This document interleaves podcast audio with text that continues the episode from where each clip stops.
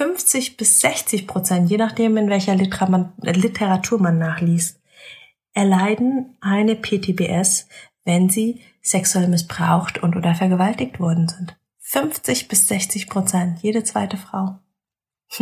Und wenn man jetzt bedenkt, dass jede dritte Frau in ihrem Leben sexuelle und oder körperliche Gewalt erlebt. Die Zahl stammt von der EU-Kommission. Ähm, und wenn man dann bedenkt, also wenn man die beiden Zahlen miteinander kombiniert, dann hat jede sechste Frau eine posttraumatische Belastungsstörung. Hi und herzlich willkommen im Me Too Podcast, dem Podcast für Opfer und Betroffene von sexueller Gewalt. Ich bin Mai Nguyen und ich führe dich hier durch. Bitte, bitte sei achtsam mit dir beim Hören des Podcasts. Wenn dich die Inhalte triggern, such dir auf jeden Fall Hilfe, denn das Schweigen hat ein Ende. Hi und herzlich willkommen zu einer neuen Podcast-Folge. Heute möchte ich mit euch über das Thema Trauma sprechen. Denn irgendwie geht's ja die ganze Zeit immer und immer wieder um Trauma. Aber was ist Trauma eigentlich und was macht es mit unserem Körper?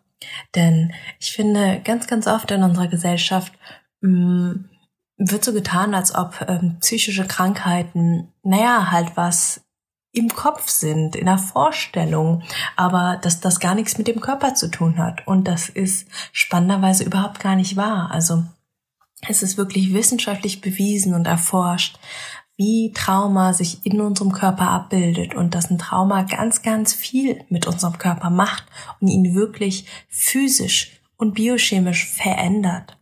Und darum geht es in dieser heutigen Folge. Hm, vorab, wenn dich das Thema weiter interessiert, kann ich dir sehr, sehr nah das Buch Verkörperter Schrecken so heißt der Titel. Der Untertitel ist Traumaspuren in Gehirn, Geist und Körper und wie man sie heilen kann von dem Autor Bessel van der Kolk empfehlen. Das ist ein großartiger Autor, das ist ein dicker Schinken, also 400, 500 Seiten hat er schon, aber ganz, ganz, ganz, ganz spannend. Also ich bin super verliebt in das Buch. Und ja, ganz viele Fakten, ähm, über die ich heute berichte, kommen aus dem Buch.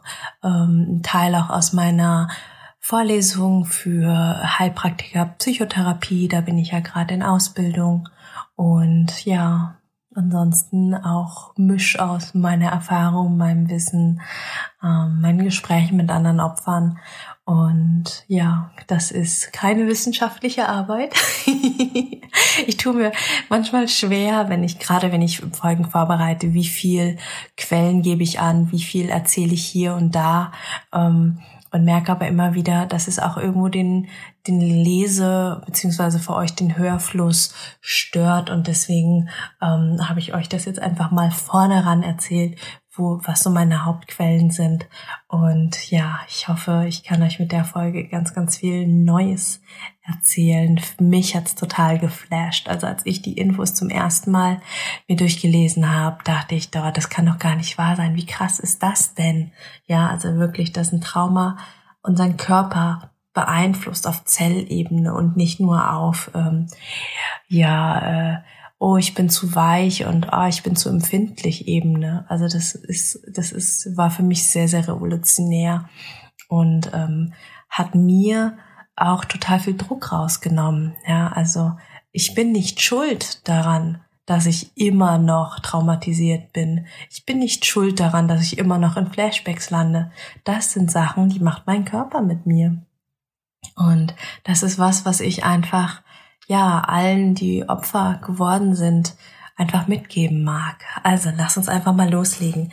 Dann verstehst du, glaube ich, noch ein bisschen besser, was ich ja eigentlich hier sabbel. Also, ähm, fangen wir mal mit ein paar Zahlen an. Die sind aus Statista.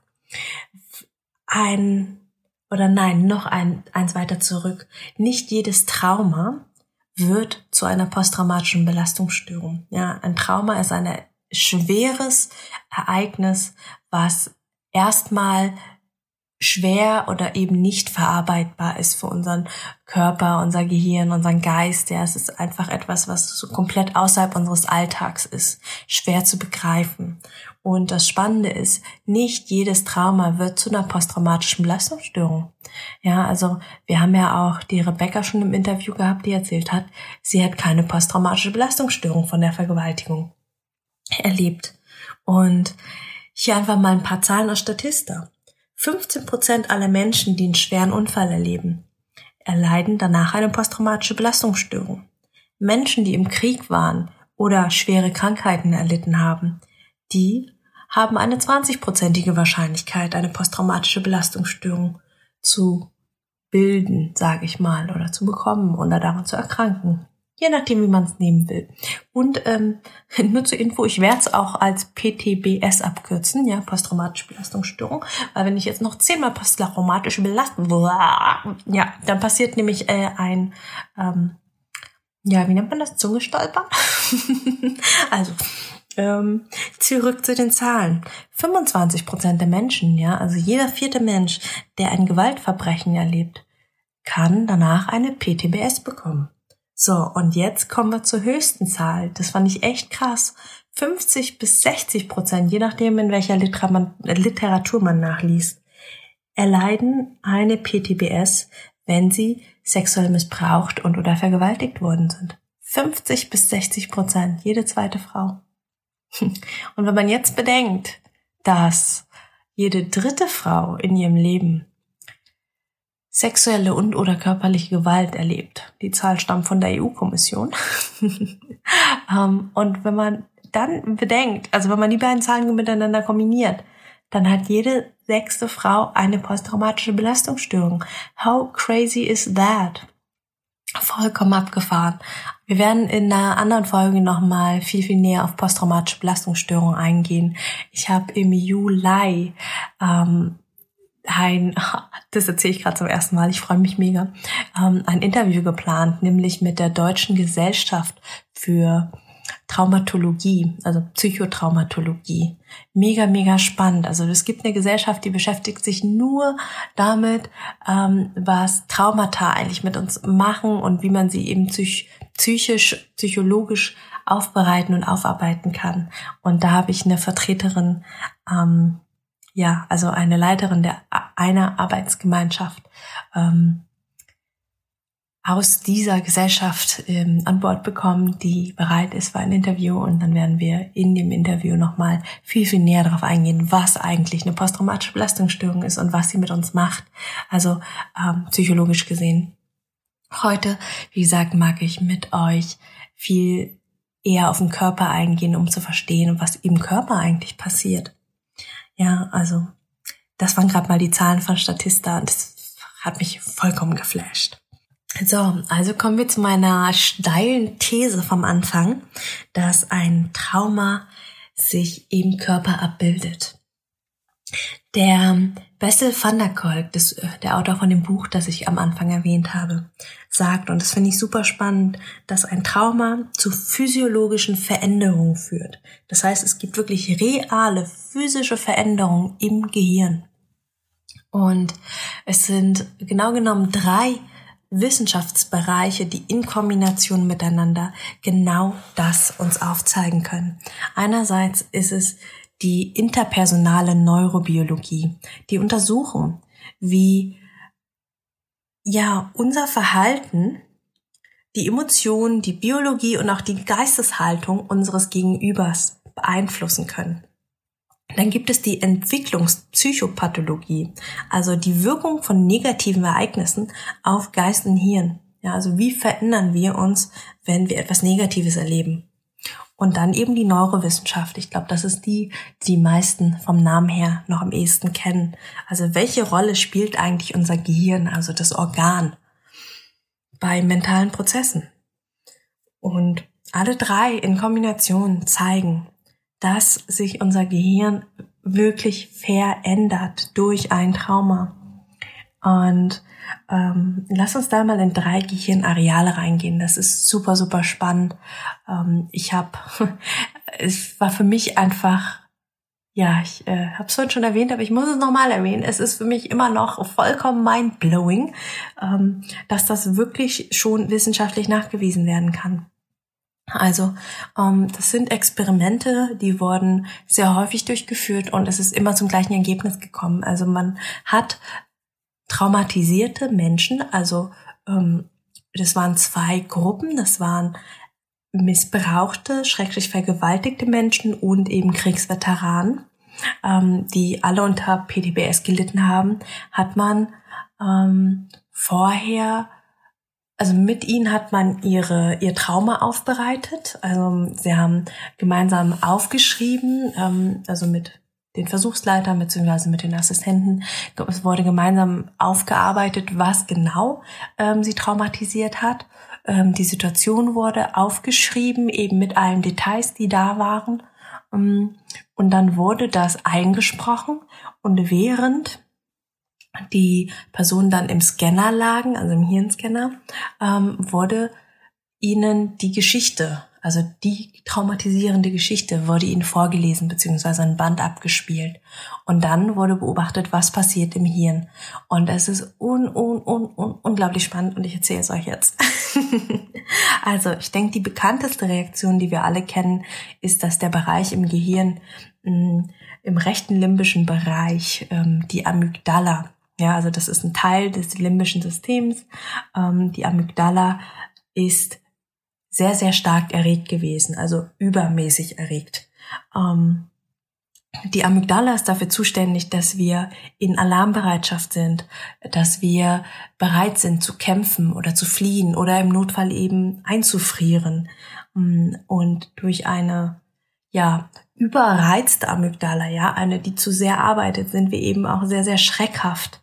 Und ähm, was ich auch spannend finde, ähm, die ist auch dafür zuständig, dass wir das, dass wir Adrenalin ausstoßen, ja, also wirklich ähm, diese ganzen Körpergefühle, so Herz, schneller, schneller Herzschlag, so dieses krasse Herzpochen in der Brust und ähm, der Blutdruck, ähm, mir, mir rauscht das Blut durch die Ohren. Ähm, das ist alles durch die Amygdala.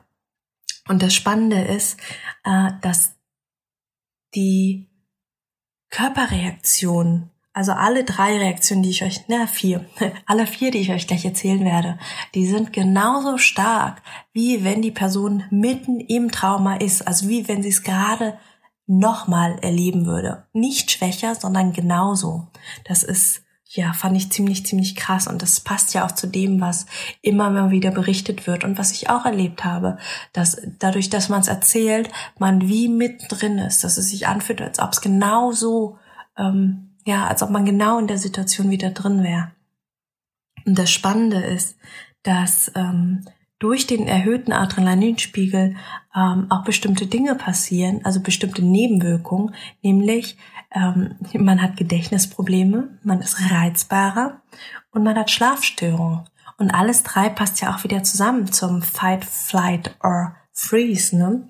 Also Gedächtnisprobleme, klar. Also ich muss mich jetzt, also wenn ich wirklich der Meinung bin, also andersherum, äh, wenn ich wirklich im Überlebensmodus bin, dann ist es vollkommen egal. Dann muss ich mich nicht genau an die Situation erinnern. Ich muss nicht wissen, ob der Löwe äh, jetzt irgendwie fünf Zentimeter lange äh, Schnurrbart, Schnurhaare hatte oder 50. Und ich muss mich auch nicht dran erinnern, ob der Löwe jetzt eher braun oder hellgelb war. Vollkommen egal. Ja, und es geht nur noch darum zu überleben. Das heißt, unser Gedächtnis setzt aus. Wir sind reizbarer. Natürlich, das liegt im im Sinne des Wortes reizbarer. Wir sind offen für alle Reize, die da sind und reagieren deswegen aber eben auch schneller und eben auch aggressiv und wütend. Das ist möglich, weil im Überlebensmodus kann es eben auch in Richtung Kampf gehen. Und Schlafstörung auch logisch. Wenn ich im Überlebensmodus bin, dann schlafe ich nicht so viel, weil schlafen kann ich, wenn ich wieder aus dem Modus rausgehe. So, und hier sind wir beim nächsten Problem. Äh, wir kommen nicht so gut raus. Also Menschen mit einer PTBS haben eine dauerhaft überreizte Amygdala. Also die ist dauerhaft in Action. Dauerhaft denkt sie, boah, gleich, gleich, gleich passiert was. Und äh, das ist einfach abgefahren. Also das heißt, wir haben mit einer PTBS dauerhaft zu viel Adrenalin, dauerhaft denken wir, ähm, gleich passiert der Weltuntergang, gleich werden wir getötet, ähm, gleich müssen wir fliehen. Und auch wenn wir ganz aktiv ähm, also von, von der Kognition, von der Rationalität her wissen, hier kann mir nichts passieren, ich bin ganz allein in meinem Zimmer, ich bin in meiner Wohnung, ich bin safe, ähm, ist trotzdem die Körperreaktion da. Ja, also diese, diese chemische und wirklich physische, reale Veränderung im Gehirn, die ist da. Und das macht eben, dass viele von uns traumatisierten Menschen, ähm, die eben eine PTBS haben, ähm, ja, sich mit solchen Dingen rumschlagen müssen, dürfen, können. Sucht euch das Modalwort aus, das hier für euch passt. ähm, genau, die Amygdala, das war Nummer eins. Kommen wir zum zweiten Bereich im Gehirn, der super, super spannend und auffällig war. Der visuelle Kortex wird auch Botmann-Areal genannt. Dieser Bereich ist auch, wenn man wieder ans Trauma denkt oder eben wenn man mitten im Trauma ist, ähm, stark erregt.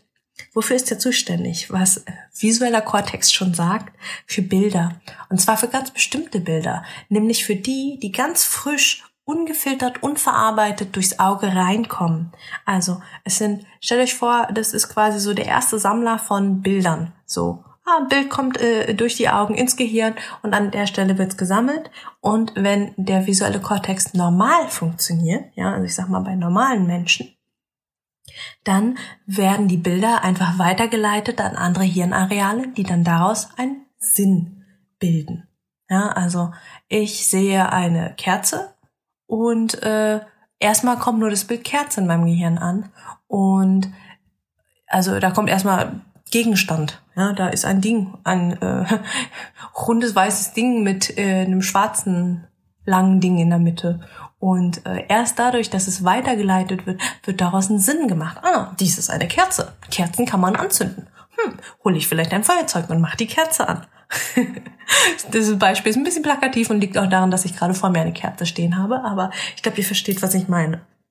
So, was jetzt passiert, wenn Menschen ähm, traumatisiert sind, wenn Menschen eine PTBS haben, dann funktioniert diese Bildverarbeitung nicht, weil sie eben in dem Moment, in dem sie traumatisiert worden sind, in dem das Trauma passiert ist, das nicht verarbeiten konnten. Irgendwo auch logisch. Sie konnten daraus keinen Sinn bilden. Es hat irgendwo nirgendwo hingepasst und deswegen ist das Bild dort stecken geblieben. Ja, im wahrsten Sinne des Wortes. Ähm, vielleicht kennt ihr das auch. Also ähm, mit Sicherheit diejenigen, die, äh, die eine PTBS haben, die gerade zuhören, die kennen das äh, zu 99,9 Prozent und allen anderen erkläre ich es gerade nochmal.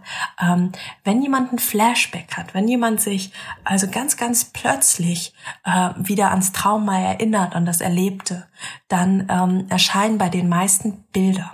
Also die wenigsten haben ähm, eine Gesamtsituation im Sinne von, dann ist das, dann ist das, dann ist das passiert, wie so ein Video vor Augen. Die meisten haben einzelne Standbilder. Und das ist, ähm, ja, dieser visuelle Kortex ist genau der Grund dafür. Das sind einfach einzelne Bilder bei uns im Hirn stecken, hängen geblieben, die wir nicht weiterverarbeiten konnten.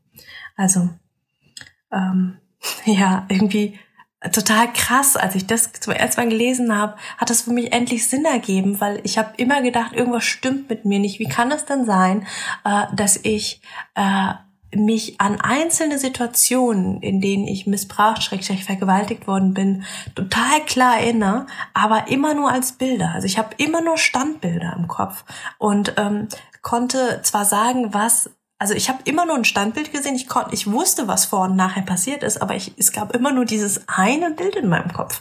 Vollkommen crazy. Und erst als ich das gelesen habe, dachte ich, ach ja, das ergibt Sinn. Ich bin nicht doof, komisch, sondern äh, das ist einfach die Eigenschaft unseres Gehirns, wie es mit Trauma umgeht. Abgefahren, oder? Boah, ihr merkt, ich bin ähm, gerade sehr, sehr äh, aufgewühlt, aufgekratzt, weil ich die, ah, ich, ich liebe einfach so dieses Wissen ähm, ja, irgendwie Wissenschaft und das, was man irgendwie erlebt, miteinander in Einklang zu bringen und ähm, ja, einfach auch irgendwo Mythen aufzulösen. Weil ich habe ganz oft das Gefühl, dass gerade wir als Opfer uns ja, wir machen uns eigentlich die größten und schlimmsten Vorwürfe. Warum erinnere ich mich nicht dran und warum habe ich das nicht genauer und bla bla bla bla bla. Und da einfach mal aus diesem, ähm, ich hätte es besser machen können, müssen, sollen, rauszukommen und zu, zu sehen, so, oh krass, so funktioniert mein Gehirn halt einfach. Das ist normal. Das ist bei allen, die Flashbacks haben. Das ist bei allen, die an die Situation erinnert werden, so. Und das finde ich so, so wichtig und ähm, ja, hat mir unglaublich geholfen auf meinem Weg der Heilung. Okay. Dritter, drittes spannendes Hirnareal ist das Bocker-Areal. Das war spannenderweise im Gegensatz zu den anderen beiden Arealen absolut niedrig. Also es hat deutlich weniger gearbeitet, als es eigentlich arbeiten sollte. Wofür ist das Areal zuständig? für Sprache. Und die Aktivität war so niedrig, also nur mal um euch einen Vergleich zu geben, wie wenn man einen Schlaganfall hat. Ja, also von normal zu Schlaganfall. So niedrig war die Hirnaktivität bei Menschen mit Flashbacks.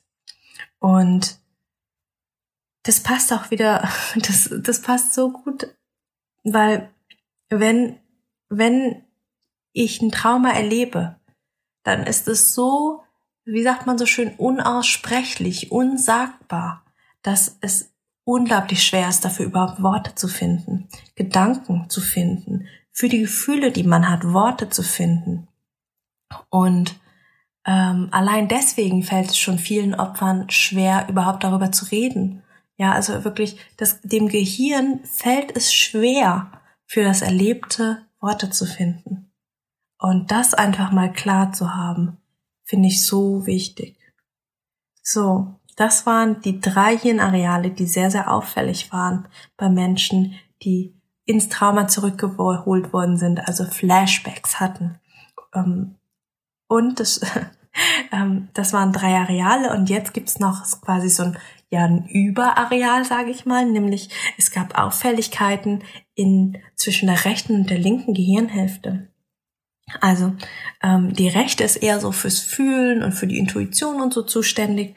Ähm, die hat ganz normal gearbeitet, ähm, beziehungsweise auch ein bisschen mehr, weil die Amygdala zum Beispiel dort auch sitzt. Ähm, aber die linke Gehirnhälfte hat gar nicht, also so gut wie gar nicht gearbeitet. Ähm, also Sprache ist da zum Beispiel mit drin in der linken Gehirnhälfte, also das Bockareal. Ähm, die linke Gehirnhälfte ist auch für Logik zuständig, für Reihenfolgen. Und jetzt stell dir vor, du bist entweder mitten im Trauma oder bist wieder in einem Flashback und das funktioniert nicht. Also dein Logik, dein, dein Denken setzt aus. Also das, was wir als rationales und logisches Denken ähm, bezeichnen, setzt aus. Und das ist einfach so abgefahren, weil das auch so gut zu allem passt, was ich sowohl ich erlebt habe als auch in Gesprächen mit anderen Opfern, ähm, die immer wieder sagen, ähm, ich kann mich nicht mehr genau dran erinnern, was passiert ist. Äh, ich weiß nicht mehr in welcher Reihenfolge. Ich weiß nicht mehr, wann es passiert ist. Ähm, ich weiß nicht mehr, wo es passiert ist. Ich weiß nicht mehr, was ich anhatte. Ich weiß nicht, was er anhatte. Ähm, das ist alles vollkommen normal. Das ist, weil eben deine linke Gehirnhälfte auf einmal vollkommen aussetzt. Da ist keine Logik mehr, da ist keine Reihenfolge mehr. Ähm, Ursache und Wirkung werden ausgehebelt. Äh, Logik erklärt uns, weil ich das getan habe, ist das passiert. In dem Moment, in dem wir keine Logik mehr haben, wissen wir nicht mehr, wie die beiden Sachen in einem kausalen Zusammenhang zueinander stehen. Habe ich erst eins getan und dann ist zwei passiert oder ist zwei passiert, weil ich eins getan habe? Okay, die Zahlen sind jetzt ein bisschen ähm, abstrakt, aber ähm, ganz banal bei meinem Beispiel ähm, hat der Onkel mich angefasst, weil ich neugierig war und ins Zimmer reingekommen bin, oder hat er mich ins Zimmer reingeholt, um mich anzufassen? I don't know. Also, Das ist etwas, was ich mir ganz, ganz lange mich gefragt habe und mir auch vorgeworfen habe. Also da kommt auch das Thema Scham und Schuld dann bei Opfern ganz, ganz stark auf.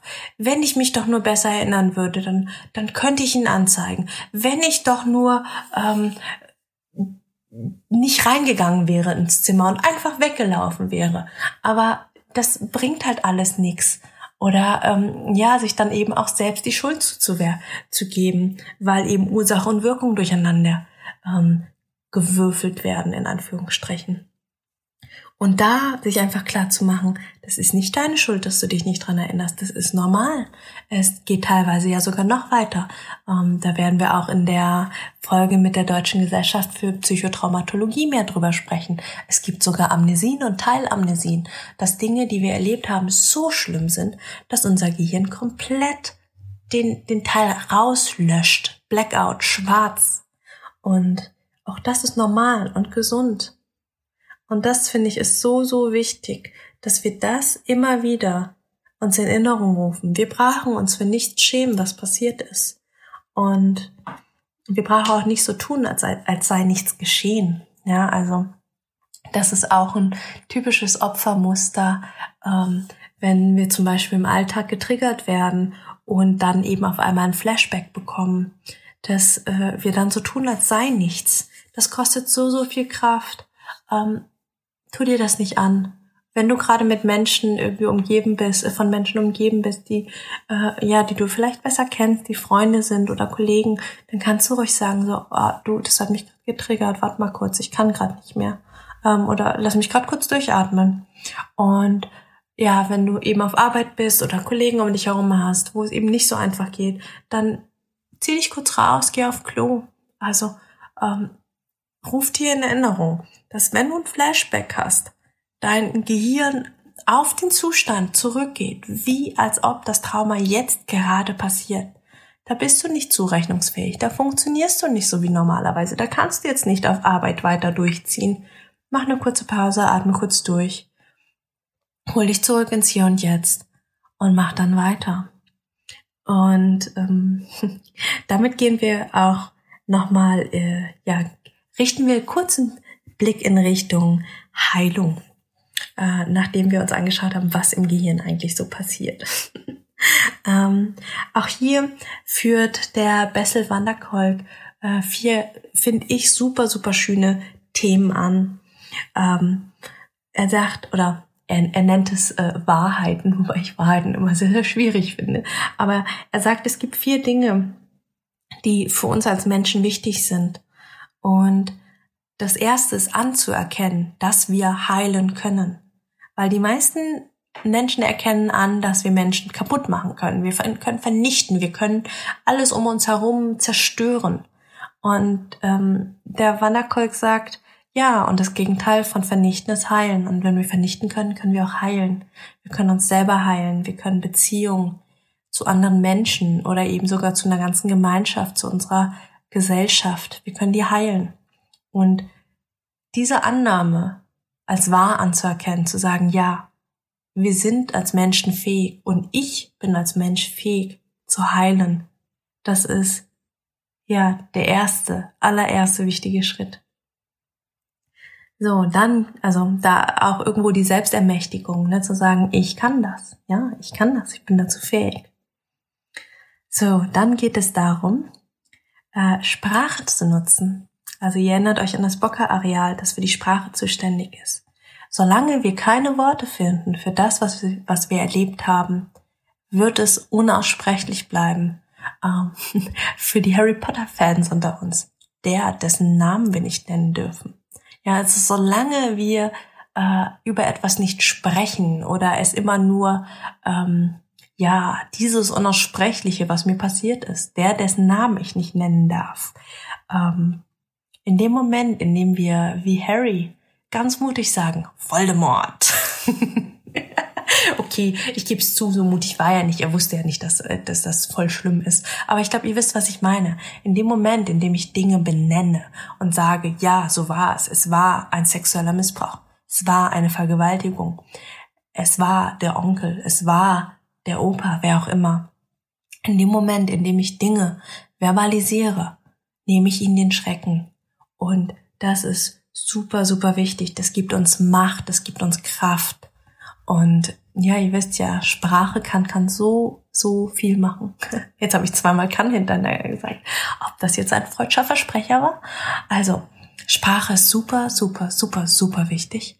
Und ähm, genau deswegen habe ich ja auch ähm, mir sehr, sehr lange überlegt, ob ich Opfer oder Betroffene oder beide Untertitel meines Podcasts nehme.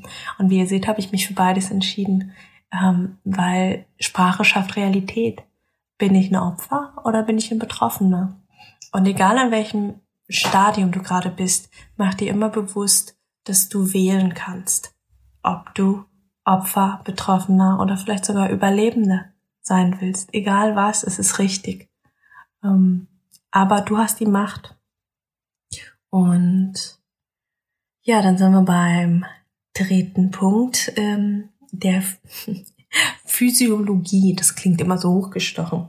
Ähm, Worum es da geht, ist äh, genau das, was ähm, wir bei der Amygdala erleben, so dieses Herzrasen und oh, und Alarm und Alarm, Alarm, Alarm, Alarm, ähm, dass wir das, was unser Körper uns an Signalen aussendet, ganz bewusst beeinflussen können. Wir können zum Beispiel ganz bewusst tief ein- und ausatmen. Mir hilft das schon ganz oft, wenn ich irgendwie in Panik gerate oder irgendwas ist, dass ich einfach tief ein- und ausatme und wieder mir und jetzt bin. Bewegung. Ja, also gerade wir als Opfer sind ganz oft ähm, im Freeze-Mode, weil das die einzige Möglichkeit war zu überleben. Da ganz bewusst zu lernen, wenn ich jetzt wieder in so einer Situation bin, ja, in so einem Flashback, dass ich ganz bewusst mich bewege, ganz bewusst aufstehe, ganz bewusst in die Selbstwirksamkeit gehe. Berührung, liebevolle Berührung. Du kannst dich selber streicheln. Durch Streicheln kannst du dich wieder herholen. Ähm, und um das weniger abstrakt zu machen, kannst du das auch einfach in deinem Alltag üben. Wenn nicht gerade Corona-Time ist, kannst du auch ähm, Sachen machen wie Acro-Yoga oder Yoga, Thai-Massage, tanzen gehen. Es gibt ganz, ganz viele Möglichkeiten, wo du üben kannst, deine Atmung zu kontrollieren, in Bewegung zu kommen, ähm, dich oder andere Menschen zu berühren. Also wenn ähm, Acro-Yoga für dich spannend ist und du äh, einen Partner, Partnerin, irgendjemand zu Hause hast, der mit dir Acro-Yoga machen würde, dann lege ich dir mal einen Acro-Yoga-Kurs ganz, ganz nah ans Herz. Ist ein Online-Kurs, den kannst du zu Hause machen. Äh, sobald ihr zu zweit seid, funktioniert der Kurs. Link tue ich dir in die Show Notes. Ähm, das gerade mal nur als Bemerkung am Rande. ähm, genau, also ähm, du kannst auf deinen Körper einwirken. Du kannst ganz aktiv dich beeinflussen. Und ähm, jetzt muss ich gerade an den Olli denken, mein Freund. Äh, der liebt zum Beispiel Apnoe-Tauchen. Ja, also da geht's ja auch darum, also das ist Tauchen ohne äh, Flasche. Also du gehst, du lernst deinen Atem zu kontrollieren, also den Atemreflex zu kontrollieren, um länger unter Wasser sein zu können, aber trotzdem deine Körperzeichen zu lesen, um zu wissen, wann du wirklich wieder hochgehen solltest, beziehungsweise ähm, ja, du, wann du, wann, also du lernst frühzeitig unterschiedliche Merkmale an deinem Körper kennen. Und genau darum geht's auch hier, ja, also ähm, zu wissen, du stirbst jetzt nicht, auch wenn es sich anfühlt, als ob äh, dein Herz gleich aus deiner Brust fällt. Ähm, du kriegst jetzt gleich keinen Herzinfarkt, auch wenn es sich anfühlt, als ob dein Blutdruck viel, viel, viel, viel, viel zu hoch ist und du dich komplett rot oder so fühlst. Ähm, dich selber kennenlernen und dich und deinen Körper kontrollieren können. Denn ähm, es ist ja immer beidseitig, ne? also es geht immer in beide Richtungen. Ähm, Du kannst entweder den Körper beeinflussen durchs Denken oder das Denken beeinflussen durch den Körper. Und wenn dein Körper gerade im Ausrasten ist, dann kannst du ihn eben auch da wieder schauen, auf welcher Ebene kannst du ihn beeinflussen. Geht es gerade dadurch, dass ich ihm einfach sage, nein, ist alles in Ordnung, ich bin hier im Jetzt? Oder geht es dadurch, dass ich jetzt mich in Bewegung setze oder mich streichel oder äh, mich von wem umarmen lasse? Das hilft auch mega, mega, mega gut. So, und kommen wir zu Nummer vier, das soziale Umfeld. das ist so wichtig, dass du dir ein Umfeld schaffst, also sowohl ähm, dein räumliches Umfeld, also dein Zuhause, dass du ein schönes Zuhause hast, als auch dein soziales Umfeld, dass du dich mit Menschen umgibst, die dir gut tun, die heilsam sind, die dich heilen, die für dich da sind. Das ist super, super, super wichtig, dass ähm, ja, dass du das für dich schaffst und schaffen kannst. Ähm, ich weiß aber auch, dass es ein langer Prozess ist, weil wir ähm, ja, wir sind halt einfach soziale Wesen und wenn wir jetzt einfach gerade auch Freunde haben, die uns nicht so super gut tun, aber sie halt unsere Freunde sind oder man schon so lange befreundet ist, kann ich das total verstehen, dass, äh, dass jetzt jemand sagt, so, äh, ich, ich hack doch jetzt nicht meine Freundschaften ab, wo soll ich denn jetzt neue Freunde herbekommen? Vielleicht gehen auch deine Freunde den Heilungsprozess mit und ihr lernt, wie ihr einander gut tun könnt. Ähm, aber es ist einfach super wichtig, dass du da für dich immer wieder sorgst und schaust, dass es dir im Innen und im Außen gut geht. Und ähm, hier auch noch eine kleine Anmerkung aus meinem Heilpraktiker für Psychotherapie. Ähm, wenn jemand in Therapie kommt, also ähm, in die Praxis und möchte an seinem Trauma arbeiten oder eben beziehungsweise an der PTBS, äh, aber ist noch im, man nennt es Täterkontakt, also hat noch Kontakt zum Täter, dann wird das Trauma nicht bearbeitet. Ähm, also dann, dann macht das keinen Sinn, das Trauma selber zu bearbeiten, weil ähm, durch den Täterkontakt wird immer wieder das Trauma ausgelöst und zwar ähm, immer wieder auf Neues und vielleicht vergeht sich der Täter sogar immer wieder noch an der Person, am Opfer, an der Klientin, am Patienten. Ähm, und dadurch, ja, kann das Trauma nicht, ähm, ich sag mal, sich abschließen. Und äh, solange das Trauma, der Trauma, das Trauma, das Trauma noch im Prozess ist, ähm, sollte nicht am Trauma gearbeitet werden. Aber äh, ihr könnt natürlich trotzdem in Therapie gehen, auch wenn ihr noch in Kontakt seid mit dem Täter oder der Täterin. Mh, mm, weil ihr dann an anderen Dingen arbeiten könnt. Ihr könnt dann zum Beispiel eben an der Physiologie arbeiten, also ähm, an der Atmung. Ähm, da gibt's ja auch ähm, so Beruhigungsmethoden. Ähm, gleich fällt's mir ein. Nee, fällt mir gerade nicht ein. Ähm, autogenes Training, doch, fällt mir ein. ähm, genau, autogenes Training oder eben auch ähm, durch ähm, Sprechen in der Therapie ähm, kann man, könnt ihr da ja auch schon eure Sprache nutzen, so, um da in die Verbalisierung zu kommen. Also jeder Schritt ist ein guter Schritt. Und ähm, ja, ah, das war jetzt eine, eine sehr, sehr lange Talk, Talk, Talk-Folge mit ganz vielen Infos. Ich hoffe, ähm, ja, sie, sie hat dir geholfen, deinen Weg zu finden. Und ähm, wenn du keine PDBS hast, die das nicht geschehen ist, dass du vielleicht ein besseres Verständnis hast für ähm, ja deine Liebsten, für die Menschen um dich herum, ähm, was da eigentlich genau passiert im Gehirn bei einem Flashback, bei einem Trauma und ähm, ja, an alle, die PDBFs haben und die Flashbacks erleben, du bist nicht schuld. Das ist ganz normal und das ist gesund. Dein Gehirn versucht dich zu schützen. Und ähm, ja, wenn dir irgendwann mal jemand erzählen sollte, stell dich nicht so an, ähm, spiel ihm ihr die Folge ab. Und äh, ja, zeig ihn, erklär ihn, dass das vollkommen normal ist, dass du nicht überreagierst, dass du nicht verweichlicht bist, dass du nicht ähm, ja hypersensibel überreagierst, sonst was, sondern dass es vollkommen normal ist, wenn man ein Flashback hat, auf einmal in einer ganz, ganz anderen Welt zu sein. Und zwar in dieser ultra, ultra schlimmen, wo einem das Trauma schon passiert ist.